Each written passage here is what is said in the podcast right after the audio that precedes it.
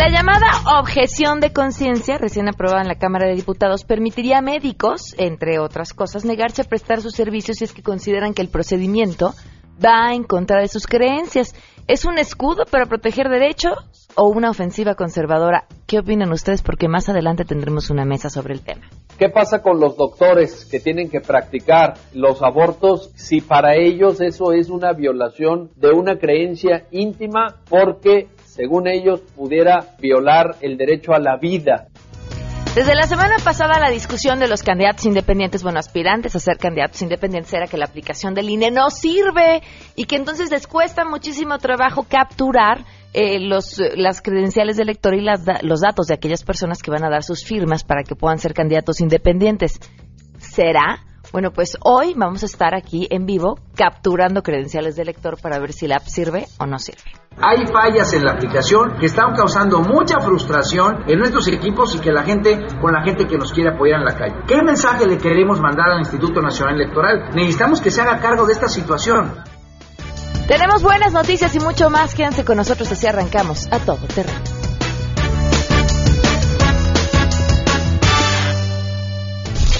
MBS Radio presenta a Pamela Cerdeira en A Todo Terreno, donde la noticia eres tú.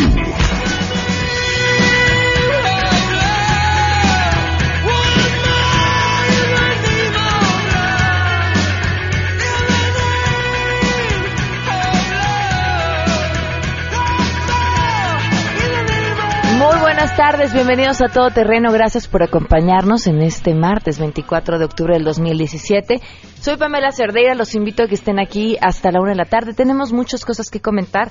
Eh, las primeras un poco más complicadas, eh, prometemos ir aligerando la carga alrededor de, bueno, de aquí hasta la una de la tarde, eh, pero, pero son temas sin duda importantes y a los que le hemos dado seguimiento. Aquí en este espacio les habíamos platicado sobre el caso de Mariana Jocelyn y se los comentamos con, con, mucho sentimiento y con mucho dolor porque nos habíamos enterado de su desaparición eh, por gente cercana a su situación dentro del programa, habíamos estado muy atentos al caso. Esperábamos poder hablar con su mamá cuando se encontraba en calidad de desaparecida y a lo largo de que se desarrollaba el programa en aquel entonces fue llegando información de que ya habían encontrado su cuerpo. Eh, por distintas razones no nos fue posible eh, poner una entrevista al aire con, con, la mamá de Mariana, quien hoy le agradezco enormemente que nos tome la llamada, porque a tantos días de que esto sucedió, el responsable sigue en la calle. Muchísimas gracias, Zaira, por, por tomarnos la llamada. Muy buenas tardes. Buenas tardes, Pamela. Este, pues sí, este, lamentablemente, pues como lo comentas, este, ah, ya casi tres meses de lo sucedido, este, pues esta persona, si se le puede llamar así, este, sigue libre, sigue libre, la verdad, este, pues no sabemos ya qué hacer para hacerle justicia, este, a mi hija, ¿no? No habíamos nosotros, este, pues la verdad querido dar, este, entrevistas porque no queríamos entorpecer, este, pues las investigaciones de de de pues de este caso no para que este tipo no esté escapara.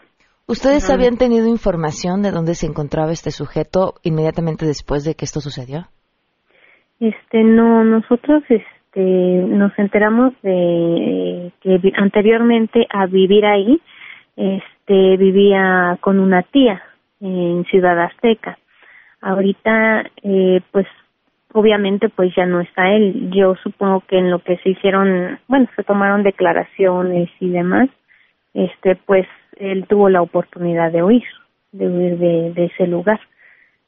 Se le ha estado buscando, la fiscalía este ha estado pues sí, siguiendo su, su rastro con familiares y demás, pero hasta el momento no se ha logrado ubicar. ¿Cuánto tiempo tardaron en empezarlo a buscar a él? Este, ya cuando se supo, bueno, que era él el presunto culpable, fue el día 29 de julio. Fue al, otro día que encontraron este el cuerpo de mi hija. Empiezan a o deducen que, que él es el sospechoso porque Zaira. Así es. Este, se deduce que él es el, el sospechoso porque el dueño de la carnicería, este, declaró que él estaba, este, arrendando el cuarto de arriba, hacía aproximadamente 20 días, que este tipo Juan, este, le pidió permiso de quedarse ahí, este, porque tenía, este, pues problemas con su tía. Entonces, este, pues él lo vio como un beneficio para él que le cuidaría la carnicería y le pues le dio no permiso para para quedarse ahí. Yo esto pues la verdad lo desconocía no no sabía que había una persona ahí. Por mm. eso este se cree que es él porque él dice que él es el único que estaba ahí en el lugar donde encontraron a mi hija que no estaban forzadas las chapas. Entonces es el único de sus empleados al parecer que no no aparece no Mariana ya había hecho antes algún comentario sobre este personaje. Este, no, bueno, sí, pero fue hace dos años que este tipo llegó a trabajar este a esa carnicería. Estuvo trabajando un tiempo eh, y en ese tiempo este yo fui un día a la tienda que está ahí en la esquina eh, y, y mi hija me dijo, mamá dice, ese señor me da miedo y le dije yo que cuál señor a lo que ella me refirió pues que eh, el güero no porque él es de tez blanca. Y yo le dije lo volteé a ver y le dije te ha dicho algo te ha faltado al respeto este no sé no te ha amenazado yo le pregunté a, mi hija en ese momento. Esto fue hace dos años. Ella este pues me dijo que no pero que su mirada le pues sí le daba mucho miedo. Y la verdad es que el tipo tiene una mirada que da escalofríos. Yo luego cuando lo vi, pues sí, también me, dio miedo, ¿no? Pero pues yo no podía ir a, decirle a la policía o a alguien, ay, es que este me dio feo, ¿no? Entonces, pues pasó y afortuna, bueno, afortunadamente en ese entonces el tipo se desapareció. Se desapareció dos años y ahora de los hechos ocurridos tenía apenas 20 días de haber regresado a trabajar nuevamente ahí. La Procuraduría ofreció una recompensa de 500 mil pesos a quien dé eh. información sobre este sujeto. Así es, así es. Ahorita ya este, eh, pues la Fiscalía solicitó recursos precisamente para que pues quien logre ubicarlo, este, pues lo entregue, ¿no? O sea, la recompensa es real, este, si se entrega, o sea, no, no es falso, está ya autorizado de hecho, pues hemos nosotros tratado de darle difusión a eso, ¿no? al, al, cartel este de la Gaceta donde se autoriza. Pues compartiremos la información, Sara, y te agradezco enormemente que, que nos puedas tomar la llamada. No, gracias a ti, Pamela. Te agradezco mucho por prestarnos tu espacio para, pues, para que la sociedad conozca de, del tema y que, pues, nos apoyen, ¿no? Si en algún momento llegan a ver o algo, este, pues, que denuncien. De verdad, este, pues le suplicamos que lo haga porque nosotros estamos desesperados ya este porque yo sé que esto no me va a devolver a mi hija pero pues mínimo queremos que este tipo no siga dañando a otras jovencitas no muchísimas gracias Aira. Buenas tardes. Gracias a ti Pamela. Buenas tardes. Y es que el tiempo es crucial no hay un lapso muy corto de tiempo después de que matan a una mujer en que el sujeto puede ser detenido incluso es visto por los mismos familiares eh, y de pronto no se hace nada, no se hace nada. Hoy se cumplen 20 días de que solicitamos a la Procuraduría de Justicia de la Ciudad de México una entrevista para saber qué había pasado con el caso de Pamela Salas. 20 días que nos han dicho, eh, ahí estamos, es que tenemos otro asuntito, pero espérennos tantito y ya les vamos a contestar.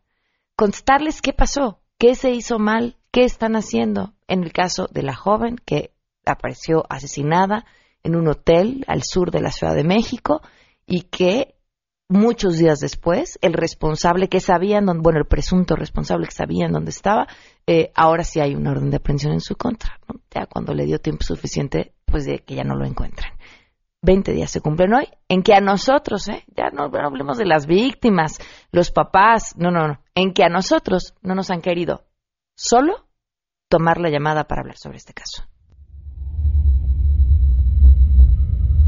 El 2 de septiembre, después del 31 de agosto, que estuvo festejando su cumpleaños número 23, eh, Victoria Pamela eh, fue encontrada asesinada en, un hotel en Tlalpan.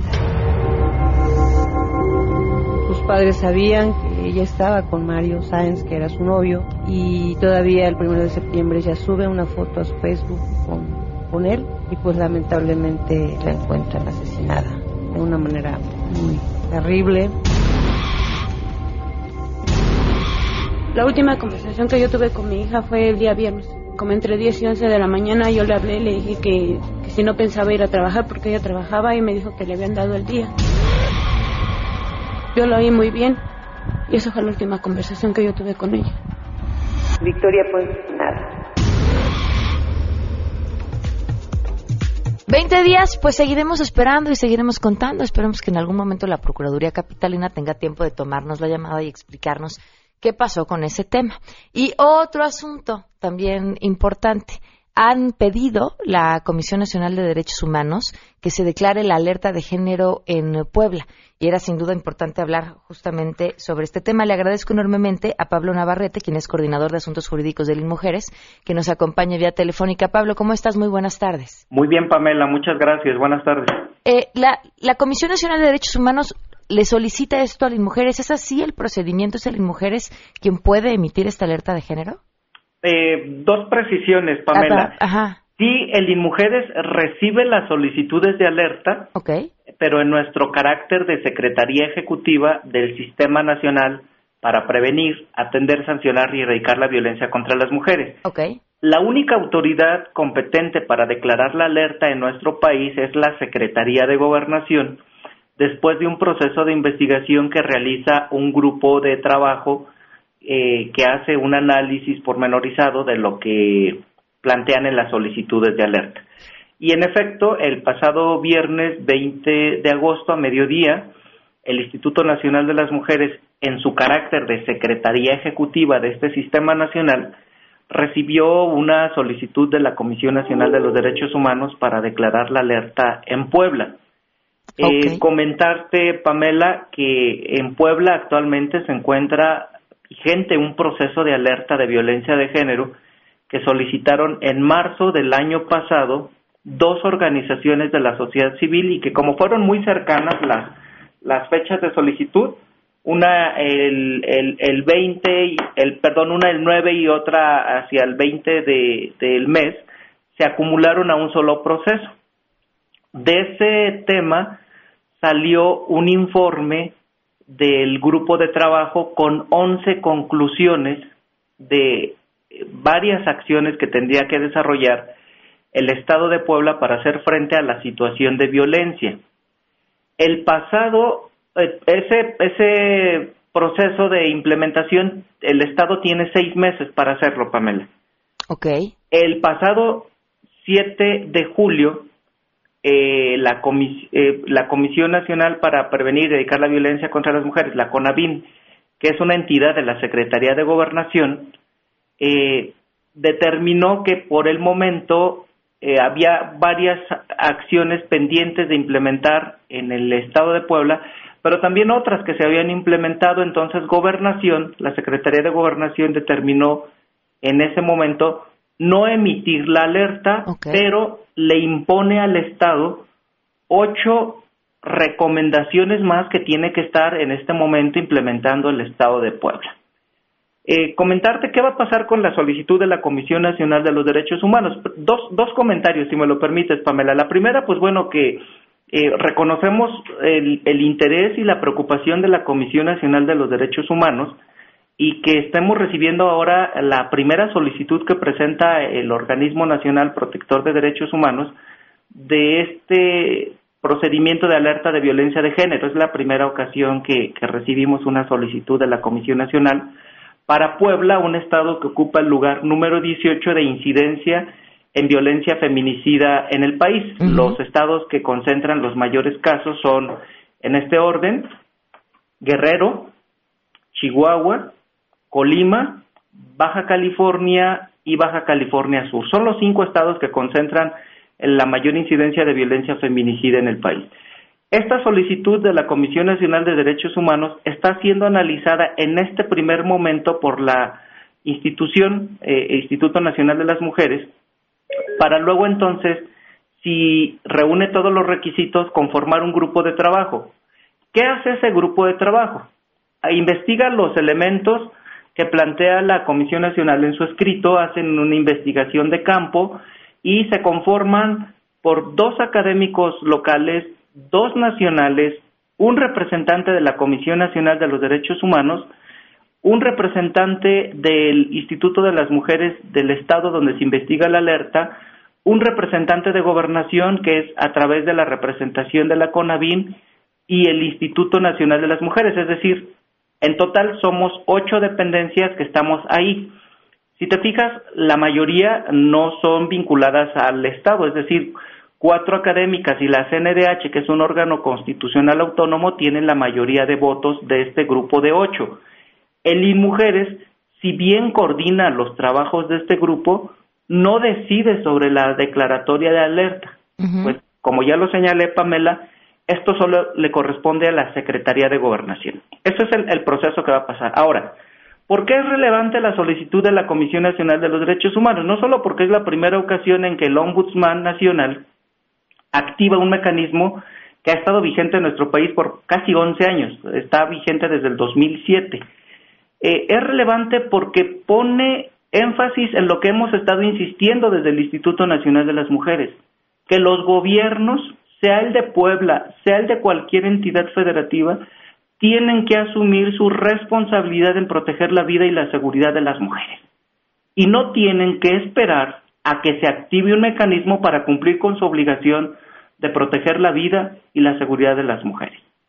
En ese sentido, es coincidente el escrito que presenta la Comisión Nacional de los Derechos Humanos y que, bueno, tenemos eh, ahorita este proceso de implementación de recomendaciones en el caso del Estado de Puebla que vencen hasta el 7 de enero. Es decir, no está cerrado el caso de la solicitud de alerta para Puebla. Lo que hay es un proceso complementario de medidas que le dictó la Secretaría de Gobernación, que, insisto, es la única facultad para declarar o no la alerta. Ahora, ¿han, ¿han hecho caso a estas medidas? ¿Tenemos eh, manera de saberlo? Mira, la Secretaría de Gobernación hizo una evaluación respecto del cumplimiento. De algunas de ellas, eh, consideró que se habían realizado ah, acciones suficientes para cumplir con ellas. De otras, no habían realizado las acciones suficientes para cumplirlas. Tan es el caso que le impone ocho más, ocho medidas más. ¿Y qué son estas recomendaciones? Pues son recordatorios de deberes jurídicos que tiene que cumplir el gobierno, el Estado a favor de las mujeres. Y en efecto, eh, hemos conocido todas y todos los casos que se han presentado en Puebla, que nos han indignado profundamente como institución y como sociedad, y justo lo que buscamos es que haya un cumplimiento de ese deber de las autoridades de proteger la vida y la seguridad de las mujeres. En todos los ámbitos, Pamela, en el ámbito estatal, pero también en el municipal y en el federal. Claro. Pablo, ¿sí? Sí. Te, te agradezco mucho que, nos hayas tomado la llamada y que nos expliques esto con, la claridad necesaria. Quedamos pendiente para invitarte al programa y hablar de manera más amplia sobre este tema, ¿te parece? Con muchísimo gusto, Pamela, y agradecerle a tu medio el, el, compromiso y el interés de difundir este, este tema tan importante. Muchas gracias, Pamela. Muchísimas gracias. Y así de simple como se oye, porque es pedirle a un gobierno de entrada que haga lo que tiene que hacer lo que ya está plasmado. Vamos a una pausa y volvemos. Si te perdiste el programa A Todo Terreno con Pamela Cerdeira, lo puedes escuchar descargando nuestro podcast en www.noticiasmbs.com. Pamela Cerdeira regresa con más en A Todo Terreno, donde la noticia eres tú. Marca el 5166125. Dos el día con 25 minutos. Gracias por continuar con nosotros a todo terreno. Seguramente la semana pasada escucharon a varios de los aspirantes a candidatos independientes quejarse de que la aplicación que este año puso a su disposición el INE para que recabaran las firmas o los datos de las personas que los apoyan no servía. Se armó un gran revuelo. Este, y bueno, pues justamente lo que vamos a hacer hoy es poner a prueba la aplicación completamente en vivo. Le agradezco enormemente a Patricio Vallados, director ejecutivo de prerrogativas y partidos políticos del INE que nos acompaña. Bienvenido, gracias por estar con nosotros. Gracias, Pamela, a ti. Buenas tardes y gracias por la oportunidad de poder convivir con el auditorio uno oía la discusión y, los argumentos de los dos lados y parecería ser que cualquiera que haya usado alguna vez una aplicación para capturar información que después la eh, transforma en texto, que hay errores que son comunes, que de pronto el texto no se captura bien y después manualmente tú puedes corregirlo por distintas razones, la luz o demás. Supondría, quien lo escuchaba de fuera, que eso era lo que estaba pasando con la aplicación. En efecto, la, mayoría de los reportes que hemos tenido eh, tienen que ver con, con cuestiones, yo creo que de familiarización. Yo le digo ruta de aprendizaje porque, en efecto, hay muchas personas, digamos, todos, cuando compramos una tele, cuando compramos una cámara, difícilmente leemos el manual antes. Y eh, vamos encontrándole poco a poco, un poco eh, intuitivamente, cómo se van resolviendo. Eh, a una semana de, haber iniciado este proceso, la información está eh, siendo procesada, me parece bien. Yo he visto, por ejemplo, dos videos de capacitación de candidatos, uno al Senado y otro a la presidencia, donde les dicen a los equipos los tips, por ejemplo, qué hacer cuando eh, pasa esta cosita y demás. Me parece que esa es la información que, que vale la pena replicar, así lo estamos tratando de hacer en el Instituto Nacional Electoral, de tal suerte que eh, justo eh, podamos eh, conocer pues estos atajos, estas tips para mejorar el rendimiento del app. Pero según los informáticos y los expertos, lo que nos dicen es las apps o funcionan o no funcionan. Si no funcionaran, no llevaríamos los más de 83 mil apoyos que ya tenemos de más del 85% de las y los aspirantes. A ver, antes de que nos des ese dato que está bueno, ¿cuántas firmas tiene que juntar cada uno de los aspirantes para poder convertirse en candidato independiente? Presidente, alrededor de 870 mil. Ok. Diputados, alrededor de 5.500, dependiendo del tamaño del distrito que tengan, y Senado, dependiendo de la entidad. Pero, por ejemplo, en Jalisco son algo así como 115 mil que es un estado mediano grande. En Colima son muchas menos, en el Estado de México son más. ¿Cuántos llevan hasta el momento? Bueno, pues eh, tenemos, el, ayer dimos un, corte, por ejemplo, para las presidenciales, eh, tenemos que la que más lleva es Margarita Zavala, que lleva, eh, llevaba el corte que teníamos ayer 13.933, eh, tenemos a Armando Ríos Peter 3086, Jaime Leodores Rodríguez Calderón, mejor conocido como el Bronco 3128, eh, Pedro Ferriz de Con 2321, María de Jesús Patricio 5133. Esos son como los que llevan más de, de, presidente. Tenemos el caso, eh, digamos, en el Senado, el que más lleva es, es Pedro Kumamoto, y tenemos el caso de un distrito, ahora te doy la, que los datos. Vimos Mira, tiene menos que... 6.164, digamos. Y tenemos un caso, la verdad es que es eh, bastante interesante, en Guerrero, una aspirante que lleva 2.125. Si sigue así, va a acabar eh, en 40 de los 60 días que tiene.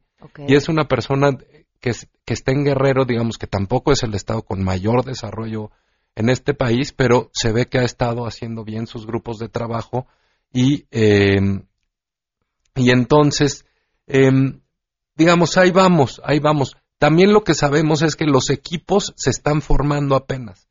Ya hay eh, cerca de 48 mil auxiliares registrados por todas y todos los aspirantes.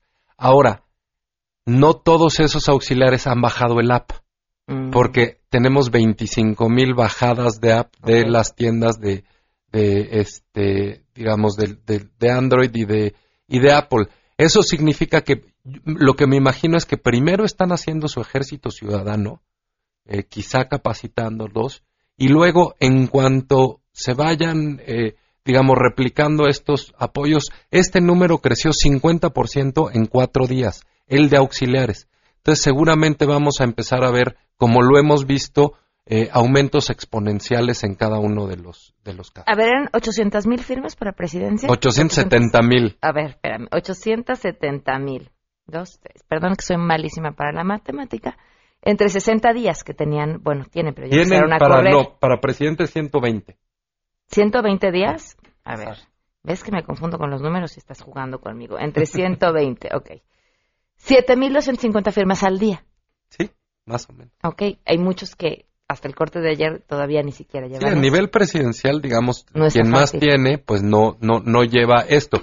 Ahora, yo lo que intuyo es que en la medida que vayan aumentando sus auxiliares, van a ir eh, aumentando. aumentando, digamos, en más de uno.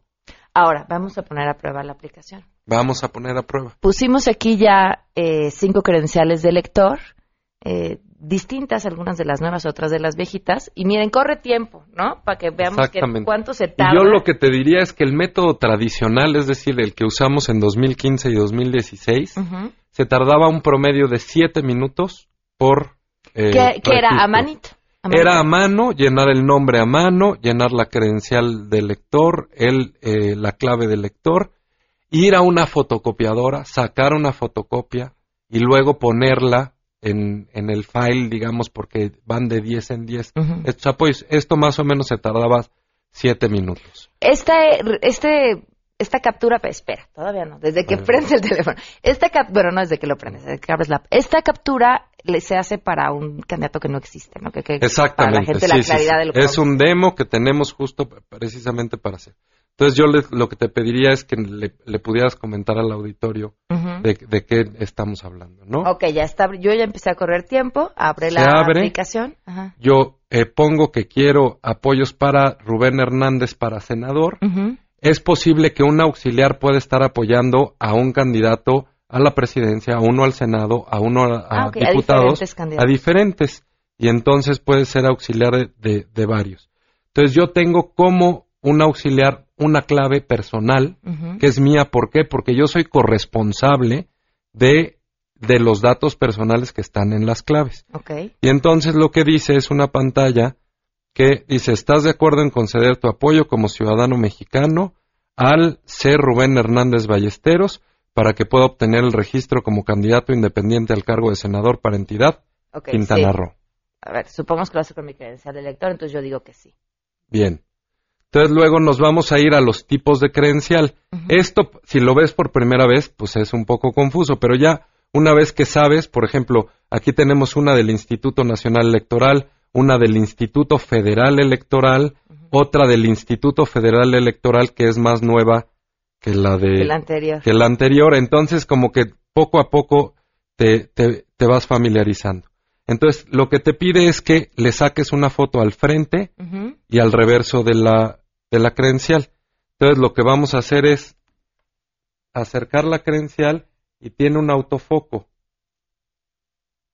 En cuanto se afoca, Sí, captura perfectamente la, la parte de, del frente de la credencial y ahorita estás capturando la parte de atrás. atrás y entonces hay una ceja que dice se presenta credencial para votar original. Ujú. Sí se presenta credencial para votar original. Que esto es bien ¿Se importante. puede hacer con copias? No. Ah, ok. Y esto es importante. Ahí el problema que tuvimos, porque también como INE necesitamos garantizar mucho la certeza. En el constituyente del 16. A ver, le voy a poner pausa al Ah, tiempo perdón. porque estás Sí. platicando. Ajá. En el constituyente del 16 tuvimos problemas como, por ejemplo, que entre que firmaron supuestamente personas para los candidatos independientes al constituyente y nosotros revisamos la información, más de ocho mil se habían muerto. Imposible. Más de siete mil habían entrado a prisión y les habían suspendido los derechos políticos electorales. Se trataba de listados viejos a los que tuvieron acceso. Hijo, y era para el constituyente. En- y entonces eso es lo que no podemos permitir. Precisamente por eso es importante que sea una credencial original la que sea la base. Entonces lo que va a hacer eh, es que ya nos está guiando qué es lo que leyó. Y capturó el nombre, o sea, lo transforma en texto. Esto, ¿saben cómo es? Como cuando lo hacen para capturar su tarjeta de crédito para alguna aplicación. Más o menos eh, lo mismo. Y la clave del lector, que hay que revisar si la puso bien, que hasta donde alcanzo a ver. Sí, aparentemente sí. Sí, está bien. Y el OCR, y entonces, ya, aceptas que el auxiliar tome tu foto viva, sí o no. Es necesario que la tome la foto Es para que pueda capturar. Es optativa, porque el- como no es un requisito de ley, nosotros, para generar certeza de que se trata de la persona, se trata de esta misma persona, podemos decir, por ejemplo, sí. Sí. Y entonces, ahora lo que vamos a hacer es tomar una foto y entonces tienes que Aquí mover hay fraude la cara. porque la credencial es de Luis y yo salí en la foto. Muy mal, yo no sé qué tienen las cámaras del INE que todo mundo sale mal. y luego lo que dice es, de nuevo te dice que si manifiestas tu libre voluntad. Ok. Y entonces aquí Firmas. firmas Ok. y listo. ¿Cuánto nos tardamos? Nos tardamos tres minutos con 13 segundos. Y un poquito platicadito. Eso es, así funciona. Ahora, ¿qué pasa si, por ejemplo, el teléfono no tiene internet? No pasa nada porque está fuera de línea. Justo para no acrecentar el costo, lo hicimos fuera de línea. Ah. Y entonces, yo después que llegue en la noche a mi casa o que vaya a un parque público, o que vaya a un café internet o que vaya a la oficina de la o el aspirante, donde haya wifi, ahí se envía. Si quiero usar datos celulares, también los puedo eh, enviar usando datos celulares. El, el chiste es que pueda ser lo más económico posible, precisamente para no generar, eh, digamos, eh, Cargos, sí. cargos innecesarios a, a las y los aspirantes. Recordemos que esta app lo que busca es facilitar el camino para los aspirantes. Ahorita, por ejemplo, platicado nos tardamos tres minutos, que es menos de la mitad que el promedio de lo que se tardaba el método tradicional. Y el método tradicional tenía 40% de errores, porque la gente cuando escribía la clave del lector, que tiene muchas letras y números, a veces es o, se equivocaba o no sabíamos cuándo era I, cuándo era 1, cuándo era 4, cuándo era 9, etcétera, etcétera. Entonces, el promedio de éxito de esta es arriba del 80%. Entonces, digamos, estamos hablando de una cuestión más barata, eh, más rápida y que nos da más certeza eh, eh, a todas y a todos. Ahora, ¿qué pasa si estoy en un lugar donde no hay tecnología, no puedo ir a un Wi-Fi, existen condiciones de marginación eh, altas? El Consejo General permitió que en esos casos se pueda acudir al, al- al método tradicional. Que es llenar el papelito, poner los datos de la credencial del lector, sacarle la fotocopia y presentarlo como. Exactamente, y solo lo que pedimos es que nos hagan el requerimiento las o los aspirantes para precisamente poder aprobar. Eh, tenemos el caso de zonas marginadas donde estamos estudiando y tenemos otros casos donde nos piden que exceptuemos la Ciudad de México, donde eh, francamente pensamos que no, que no ha lugar, digamos, porque existen todas las condiciones para poderlo hacer. Yo ya me tengo que ir a una pausa, pero podemos en el corte hacer una prueba más. Con que, mucho que al- gusto. a- al- le prestes tu teléfono a alguien y digan, digo, ya Claro. sé que no leímos el instructivo ninguno, pero, lo grabamos y se lo compartimos a la gente para que lo vean físicamente. Con mucho gusto. Ok, de- bien, muchas gracias por habernos acompañado. Al contrario, Pamela, muchas gracias y buenas tardes al auditorio. Volvemos. Si tienes un caso para compartir, escribe a todoterreno.mbs.com. Pamela Cerdeira es a todo terreno. En un momento continuamos. Pamela Cerdeira está de regreso en A Todo Terreno. Únete a nuestra comunidad en facebook.com. Diagonal Pam Cerdeira. Continuamos. Queremos conocer tu opinión. A Todo Terreno. ¿Te parece válido que un médico se oponga a realizar un procedimiento porque no va de acuerdo con sus creencias? No tiene nada que ver. Su profesión es su profesión y no se tiene que meter ningún, ninguna cuestión subjetiva. Creo que sí es válido porque al final son sus acciones y él decide qué hacer y qué no. Sin embargo, si por ejemplo ese, ese procedimiento es debido a muerte, ya será de la ética del médico que, que, la, que la haga o no. O sea, creo, creo que sí, sí es válido que se ponga, pero pero hay momentos en los que tiene que hacerlo se me hace un poco contradictorio porque un médico como tal hace un juramento de ética y pues también por algo ofrece sus conocimientos con respecto a eh, ciertas áreas y se me hace un poco contradictorio porque es como pues, no querer como realizar su trabajo de manera objetiva, que sea algo más allá de lo que él piense, porque se trata de a lo mejor salvar vidas o de solucionar un problema en lo personal no creo que sea válido porque se supone que es una persona profesional que estudió y que se dedicó precisamente a eso para servir a la, a la sociedad, por así decirlo, y, dejándose llevar por sus creencias creo que está siendo totalmente antiético y no está poniendo en práctica lo que su profesión requiere. Pues pienso que pues la persona a pesar de que tenga creencias, pues cuando estudió medicina sabía que tenía que servir a la gente a pesar de lo que sea, y que pues la vida era lo primero. A todo terreno. 12 del día con 47 minutos. Les agradezco enormemente a los invitados que nos acompañan el día de hoy. Normedit Martínez, diputada por el Partido Encuentro Social. Gracias por estar con nosotros. Bienvenida. Gracias, Pamela. Un honor. Gracias. Y el doctor Alfonso Carrera, eh, director médico de Maristops México. Gracias por estar con nosotros. Muchas gracias, Pamela. Eh, pues arranquemos en el tema. ¿Qué fue lo que se aprobó en la Cámara de Diputados? Eh, bueno, lo que se aprobó es una reforma a la Ley General de Salud. Se agrega el artículo 10 bis, que implica que el personal médico y de enfermería puede este, hacer valer su derecho a la objeción de conciencia, siempre y cuando no ponga en riesgo la vida del paciente, de la paciente, ni ante una situación de emergencia médica. Esto implica que nadie podrá ser discriminado debido a este ejercicio de la objeción de conciencia, que es un derecho humano que ya está consagrado ah, de alguna manera en el artículo 24 de la Constitución, en el artículo primero también, eh, pero que estaba de una manera muy general, libertad de conciencia, y la libertad de conciencia tiene dos elementos fundamentales. Uno es la no discriminación, que ya está previsto a partir también de la legislación federal y local, y la objeción de conciencia, que es la aplicación, el elemento positivo. Uno es el elemento negativo de no discriminación y otro es el elemento positivo de objeción de conciencia. La objeción de conciencia finalmente mira a, la, a las convicciones personales que todos los seres humanos tenemos. ¿eh? Las convicciones personales, y aquí a veces se confunde con el tema religioso. Y la objeción de conciencia va más allá, implica las cuestiones este, éticas, implica las cuestiones políticas, implica las cuestiones religiosas, por supuesto. O sea, el ámbito es mucho más amplio y tiene que ver con esa parte que es esencial en el ser humano, quién soy yo, en qué cosas creo, que son muy válidas y que tienen que ser profundamente respetadas en un país sobre todo que tiene una constitución de avanzada, que habla de libertades, que habla de derechos humanos fundamentales y al mismo tiempo proteger los dos derechos humanos que están en juego, ¿no? El derecho humano a la salud y el derecho humano a la libertad de conciencia ejercido a partir de la objeción de conciencia. Ahora, ¿cuál es tu opinión? Esta es una prerrogativa de la ley.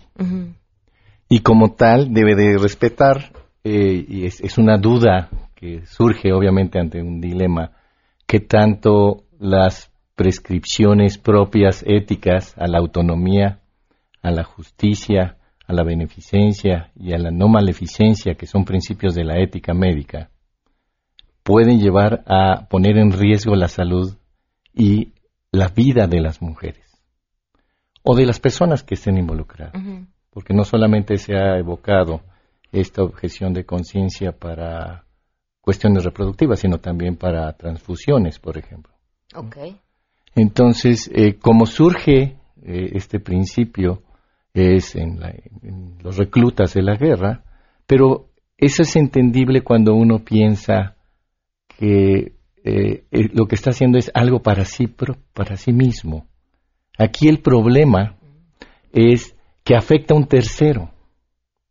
Y ese tercero tiene todo el derecho que está garantizado en la Constitución para poder hablar de cuáles son sus derechos a la salud.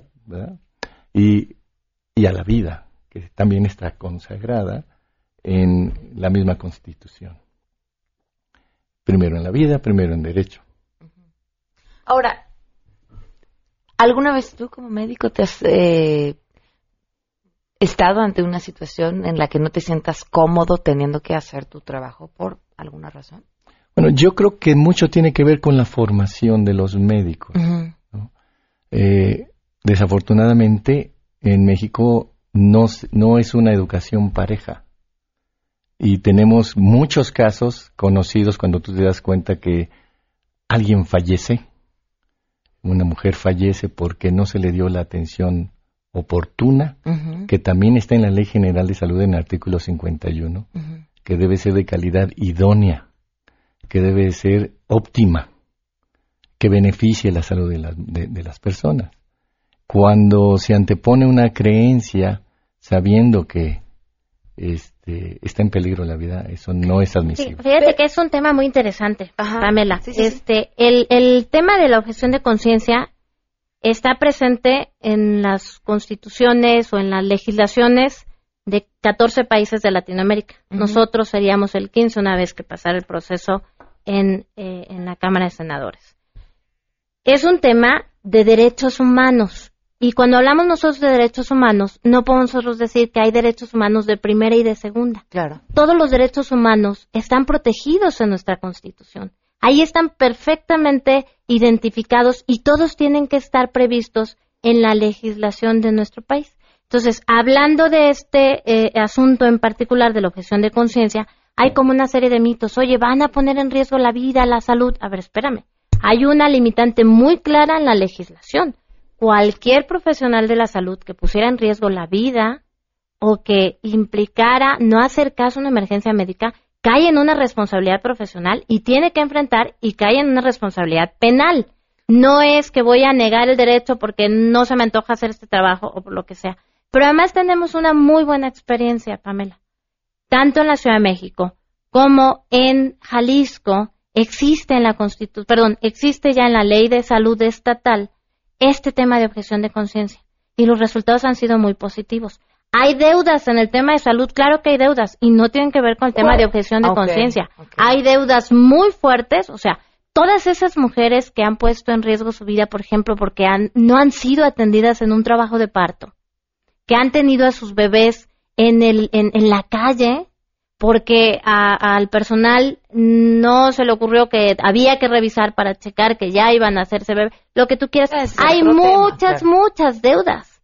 Sin embargo, te puedo decir que a 13 años, porque la objeción de conciencia está presente en la legislación de la Ciudad de México y de Jalisco desde el 2004, coinciden los dos de alguna manera, está presente y no ha generado un conflicto en relación a la aplicación de ese derecho humano fundamental que debe estar perfectamente protegido en México, que es el derecho humano a la salud. A ver, yo quisiera eh, rescatar algo positivo, si es que lo estoy leyendo bien, que dice, si la vida estuviera en peligro, la objeción de conciencia aquí no cumple. no, si la vida está en peligro y tienes que eh, hacer un legrado, un, por supuesto, se tiene que realizar. Tienes que hacerlo. Por supuesto. En la práctica funciona así. En la práctica no funciona así. Y el tema aquí es las instituciones de salud tendrían que tener tanto médicos que no objeten como médicos que objeten por azar.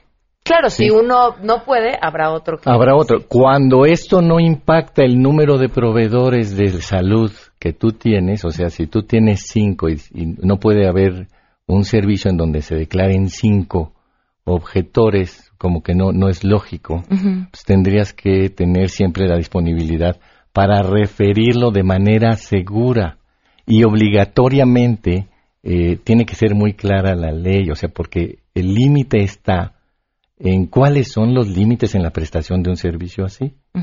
Y quien es un objetor de conciencia verdadero, lo debería ser para todo, no para ciertas condiciones que la mayoría de los prestadores de servicios podrían llegar a confundir si no son entrenados precisamente en lo que es. Fíjate que justamente una de las características de la objeción de conciencia es que es precisamente en un acto, no es contra una ley, no es contra un ordenamiento. Ese es otro tema, se llama desobediencia civil, se llama, hay muchos elementos que podríamos ahí incluir en el tema jurídico, pero la objeción de conciencia es muy concreta en este acto y hay una responsabilidad muy clara con respecto a el ejercicio profesional de esa profesión específica que es la que atiende a la persona que está enferma, la persona que está presentando una necesidad para atender su salud, que no siempre es emergencia, que no siempre pone en riesgo su salud y que ante esa realidad los médicos, el personal de enfermería no son mexicanos de segunda.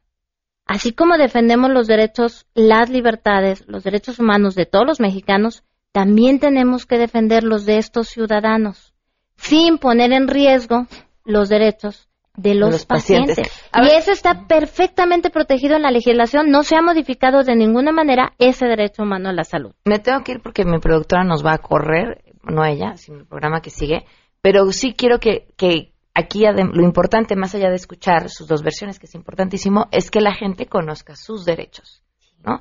Independiente de las creaciones del médico, si la vida está en riesgo, la objeción de conciencia no sirve y tienen derecho a exigir que se les dé la atención que necesitan por y supuesto. exigir lo que dices tú. Y exigir la información. Claro. Si no, hay, hay un asunto de responsabilidad médica y de responsabilidad Sí, pero penal. hay información completa, también de riesgos, pero también de los beneficios, muy Claro, importante. Por Claro. supuesto. Les, a- les agradezco mucho. Gracias. Gracias a ti. Pamela, Gracias. un Se en gusto. mesa para todos.